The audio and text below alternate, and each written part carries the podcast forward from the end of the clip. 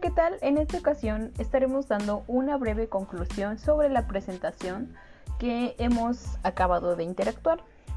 Bueno, eh, dentro de la presentación se encuentran temas muy importantes como el primero, que es la educomunicación en el aula. Bueno, pues, eh, ¿qué es la educomunicación? Eh, pues yo la entiendo como una mezcla, una relación entre, como su nombre lo dice, educación con comunicación. Como sabemos, la comunicación es una herramienta muy importante dentro de la educación, ya que en esta eh, pueden utilizar todos los medios mm, al alcance para recibir una retroalimentación y pues de la misma manera dárselas a los alumnos para que ellos puedan construir un conocimiento. Eh, esto hará que los alumnos se encuentren en un aprendizaje activo donde eh, pues a partir de la comunicación los maestros cumplirán un rol eh, donde usarán el famosísimo andamiaje, donde estarán acompañando al alumno durante su proceso de aprendizaje.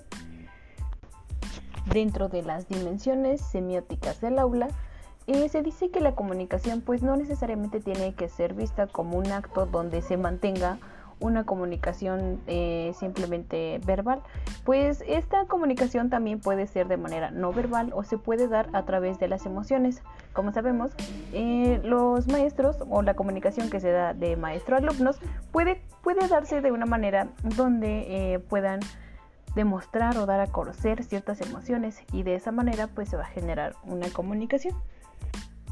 De igual manera se se toma en cuenta el siguiente tema que es el uso de las TICs y recursos comunicativos. Bueno, como lo sabemos, las TICs son aquellas herramientas tecnológicas que nos ayudan ah, en el proceso de educación y pues nos hacen eh, de nuestro proceso de enseñanza y aprendizaje algo mejor y muy interactivo e innovador. Eh, en este pues se pueden usar eh, hipertextos, los videos, gráficos, cuadros comparativos, plataformas, eh, multimedias y todo lo que tengamos eh, al alcance de manera tecnológica. Esto de igual manera nos ayudará a tener una comunicación entre alumno-asesor. Dentro del temario también encontramos competencia mediática, pensamiento diálogo crítico y el contexto formativo. Eh, por lo que entiendo en competencia mediática es eh, aquellas eh, actitudes o destrezas que se aprenden en un cierto, en un cierto momento, en un momento eh, preciso, donde de alguna manera pues pueda darse como unas, un, aspecto de, medición de, de aquel conocimiento o destreza que se ha adquirido anteriormente. Dentro de la comunicación mediática, pues eh, encuentro como una construcción, o bueno, se dice que es una construcción de conocimientos, eh, que pues moviliza los primeros, eh, bueno, tiene que ver con, ah, con, percepción, con memoria y con la imaginación. Y pues de esta manera se va a construir un, un conocimiento. Y por último el contexto formativo, pues comprendo que se trata de un contexto donde se está formando donde aquel contexto pues nos va a formar o a construir, donde vamos a adquirir experiencias y de esa manera pues adquirir aprendizajes.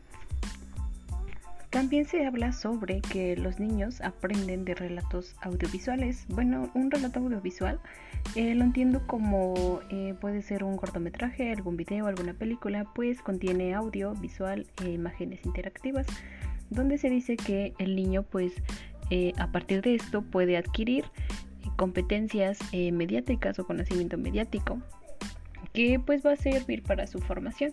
Pero dentro de este pues también habla sobre el pensamiento o que el niño utiliza dos tipos de pensamientos, que uno es el, narrativo, donde pues dice que eh, se activa solo para comprender o responder lo que está pasando en su, en su entorno.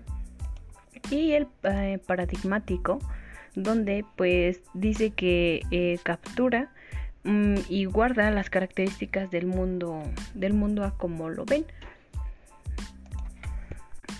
Si bien ahora daremos paso al conectivismo. Bueno, El conectivismo yo lo entiendo como una creación o una organización, relación o conexión con distintas redes que se encargan de comunicar o conectar a muchas personas eh, para un solo fin. De esa manera puede ser para un fin de aprendizaje. Y en, este, en, este, en esta teoría pues tiene que ver mucho con la tecnología, pues eh, a manera en que cómo, cómo se integran las personas, por ejemplo, de una manera asíncrona.